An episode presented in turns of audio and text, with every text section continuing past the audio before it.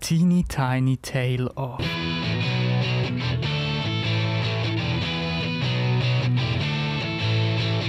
A Teeny Tiny Tale of Punk ist heute also der Wiese Desi. Wie weit zurück muss man in der Geschichte überhaupt reisen, damit man zum Entstehungspunkt vom Punk kommt? Eigentlich gar nicht so mega weit. Der Punk ist nämlich Mitte der 70er Jahre entstanden. Die 70er sind die Jahre der Drogen, der Hippies und auch ein ganz, ganz wichtiges Jahr für Veränderungen. Ähm, wenn man sich nämlich ein bisschen schlau macht, ähm, was so in den westlichen Geschichtswissenschaften gegangen ist oder erforscht worden ist, findet man schnell mal heraus, dass die 70er Jahre Zeit sind von Krisen, Umbrüchen und eben halt auch ganz, ganz viele Veränderungen. Genau durch diese Krisenzeit ähm, sind wir auch schon am perfekten Ort für eine Brutstätte von dem ganzen Punk. Ähm, wir schauen aber nochmal ein Mühe mehr zurück in die Zeit, weil irgendjemand hätte ja müssen die Leute, die das Genre vom Punk definiert haben, auch müssen inspirieren. Für das gehen wir zurück in die 50er Jahre und vielleicht brodelt es jetzt schon langsam im Kopf, ähm, wieso genau die 50er Jahre. Der Punk ist ja eigentlich nichts anderes als einfach völlig pure, roher und simpler Rock. Heißt Rock'n'Roll wie zum Beispiel der da. You ain't nothing but a hound dog, hat viel mehr zu tun, als man eigentlich denkt mit Punk. Ähm, Leute im Rock'n'Roll haben angefangen, ähm, schneller und lauter zu spielen, ähm, als jetzt zum Beispiel der Herr Elvis Presley hier. Ähm, es hat Kollegen gegeben im Rock'n'Roll, ähm, wie zum Beispiel der Phantom. Love die plötzlich mega laut, äh, mega schnell auf Rock'n'Roll spielen. Andere Leute aus dem Rock'n'Roll haben dann angefangen, ihre Gitarre zu verzerren, ähm, zu Rückkopplungen im Sound zu schaffen und vor allem auch ähm, Powerchords zu brauchen. Als kleine Erklärung, wer nicht weiß, was Powerchords sind, ähm, ich kann es auch nachschauen, das sind drei Klänge, also angehört ohne Terz. Und jetzt noch nie einfacher gesagt, ähm, man spielt nur zwei Töne und ähm, lässt einen weg, weil eigentlich hat ja ein Akkord drei Töne. Das führt dazu, dass man ähm, die Power Chords, wie es der Name so, schon so andeutet, einfach mega laut kann spielen Einer der ersten, ähm, oder besser gesagt der erste, der so Power Chords gebraucht hat, das war der Link Ray. Gewesen.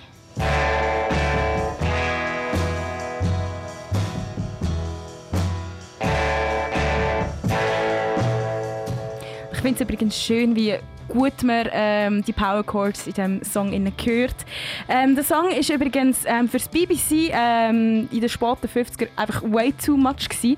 Aber wenn er gar keinen einzigen Lyric drin hat, hat das BBC ähm, seinen Track nicht spielen weil sie Angst haben, dass zu viele Leute sich angegriffen fühlen durch diesen Song. Ähm, zu dem ganzen Rock'n'Roll ist dann schnell mal in den 60er der Garage Rock dazugekommen und so ist eigentlich ähm, die erste Kombi von Rock'n'Roll und Proto-Punk, also Punk bevor es überhaupt Punk gegeben hat, entstanden. Der Kingsman, ähm, ihr Track Louis Louis, der war schnell, gewesen, laut gewesen und hat ähm, zum ersten Mal das Wort «fuck» drin ähm, Das ist übrigens reingekommen, äh, weil der Drummer bei der Aufnahme seine Drumsticks hat lockieren. So geil, Fun mhm. Fact, finde ich richtig nice. Mark and the Mysterians mit dem Song 69 äh, Tears. Äh, das ist eine Band aus den USA. Lustigerweise sind aber alle Bandmitglieder eigentlich ursprünglich aus äh, Mexiko. Und das ist die Band, die zum ersten Mal in den Medien als Punk beschrieben worden ist. Das ist damals eben in den USA. Gewesen. In England ist es The Who, der 1965 zum ersten Mal als Punk bezeichnet worden ist.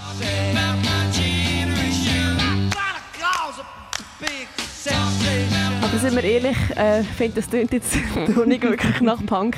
Desi, du weißt ein bisschen mehr, wenn ist es wirklich so angefangen, oder wenn jetzt angefangen, wo man wirklich bei dem Punk war, wo wir äh, heutzutage auch als Punk erkennen und wer ist dort so ein bisschen vorne mit dabei gewesen? Das muss man eigentlich auch wieder so in zwei Sparten abtun. Zum einen ist der Punk nämlich mega am Auswuchern in England, aber natürlich auch mega stark in Amerika, genauer gesagt in Detroit. Das mit MC5, wo mit einem Live-Album ähm, noch so ein bisschen den letzten Schliff an Rones in das ganze Ding gebracht haben.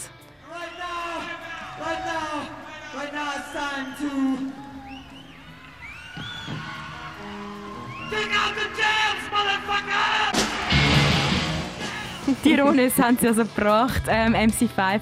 Wer da auch mega in Detroit am Aufsuchen war, das sind die Stooges gewesen, inklusive American Godfather of Punk, ähm, Iggy Pop.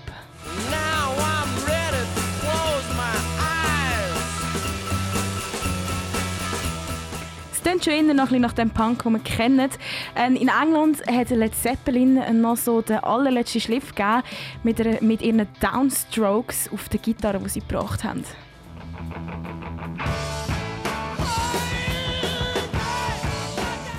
Aber so wirklich ähm, als aller, allererstes wirkliches Punk-Punk-Album, ähm, das ist von der Perry Smith gekommen.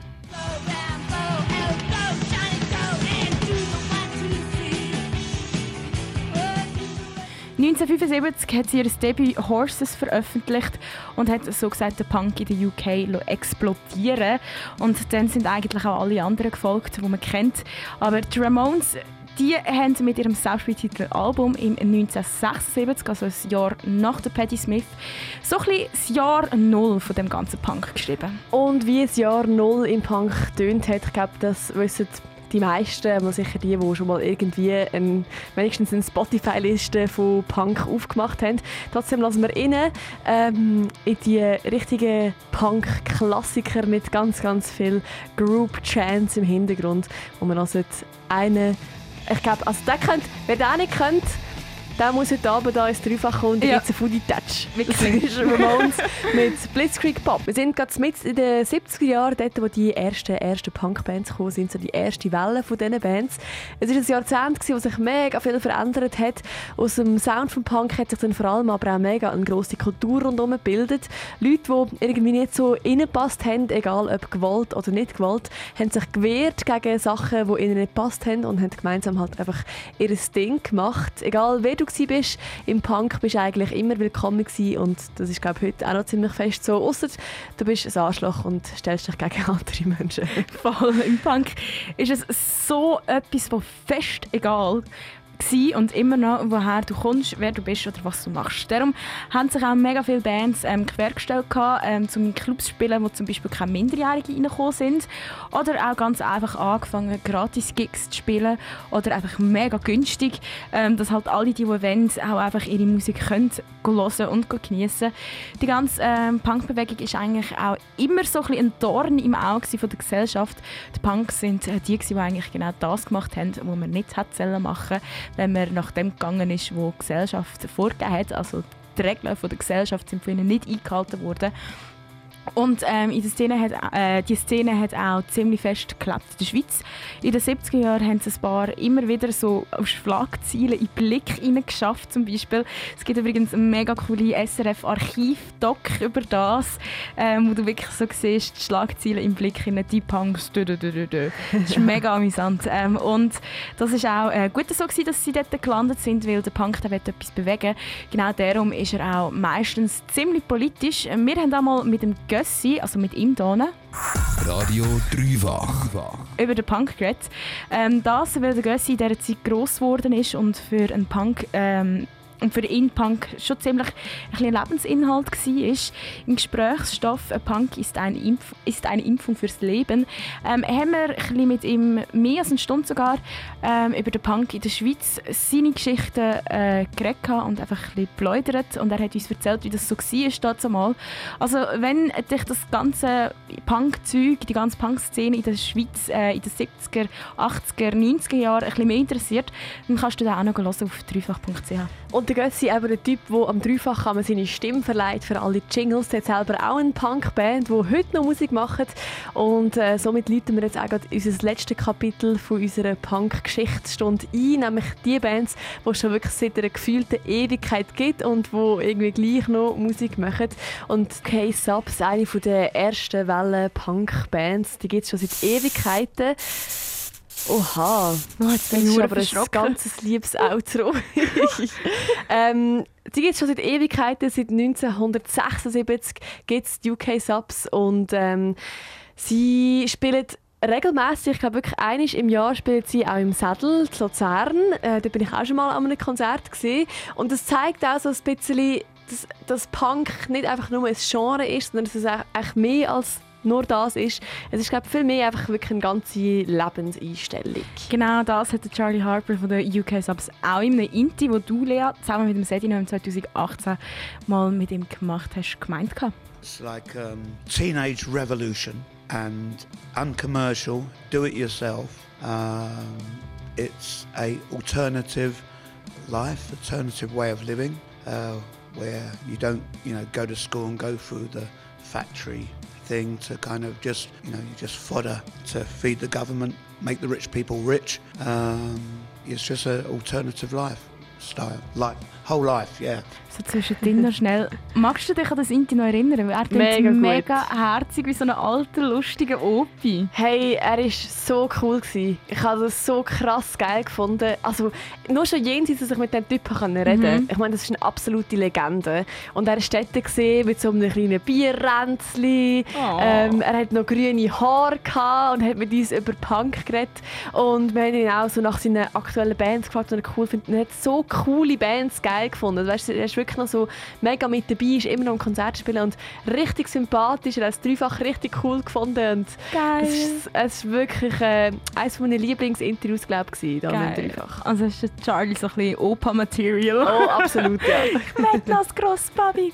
Aber ähm, weil der Charlie halt auch ähm, schon so ewig im Punk drinnen ist, ähm, kann er auch gut ähm, die ganze Entwicklung festhalten, ganz einfach, weil er halt alles selber mitbekommen hat. And it's coming back. You know, it's ev- everywhere. Um, you know, we're playing with the Razors tonight, old band from Hamburg, and one of the original bands, and um, we feel that everywhere we go, it's getting a packed house and or full, and you know, the whole punk spirit is found another generation. It's amazing. Etwas, was im Punk auch immer genau gleich geblieben ist, ähm, das ist die Grundeinstellung, die Charlie Harper von der UK Subs im Interview auch noch erzählt hat. you know, we, punk treats people on an equal, equal ba- basis. Punk doesn't see colour or race or anything. You know, we're just very, very anti-religious because we think, you know, religion is stupid. It's like a fairy tale, and um, people who believe in some kind of god. It's like that. You know, these are the people who dragging us back. You know, Es gibt aber nicht nur ähm, die UK-Subs, wo so ein die klassischen Punk-Bands ähm, sind, die so ein als essentiell zählen. Ähm, es gibt auch noch Bands, die ein bisschen jü- jünger sind. Zum Beispiel gibt es noch die Casualties.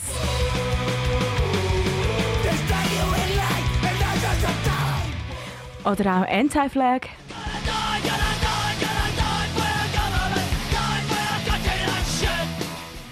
Oder die All-Time Favorites Descendants.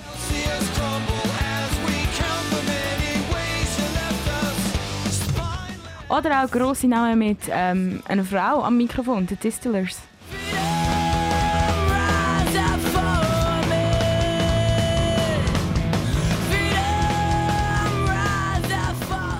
Und die Liste die geht weiter und weiter. NoFX, Refused, Pennywise. Ich könnte tausende so Bands aufzählen.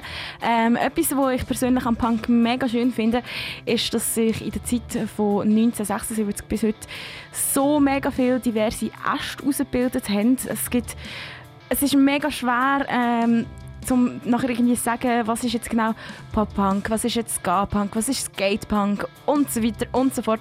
Weil ähm, all die verschiedenen Subgenres, ähm, die sind immer so in einem fließenden Übergang und das Ganze macht es halt auch mega schwer, zu können sagen, hey, äh, das ist jetzt rein nur das Subgenre oder das ist rein nur das Subgenre. Und das finde ich eben auch wie ein schöner Punkt, dass es trotzdem so übergreifend ist.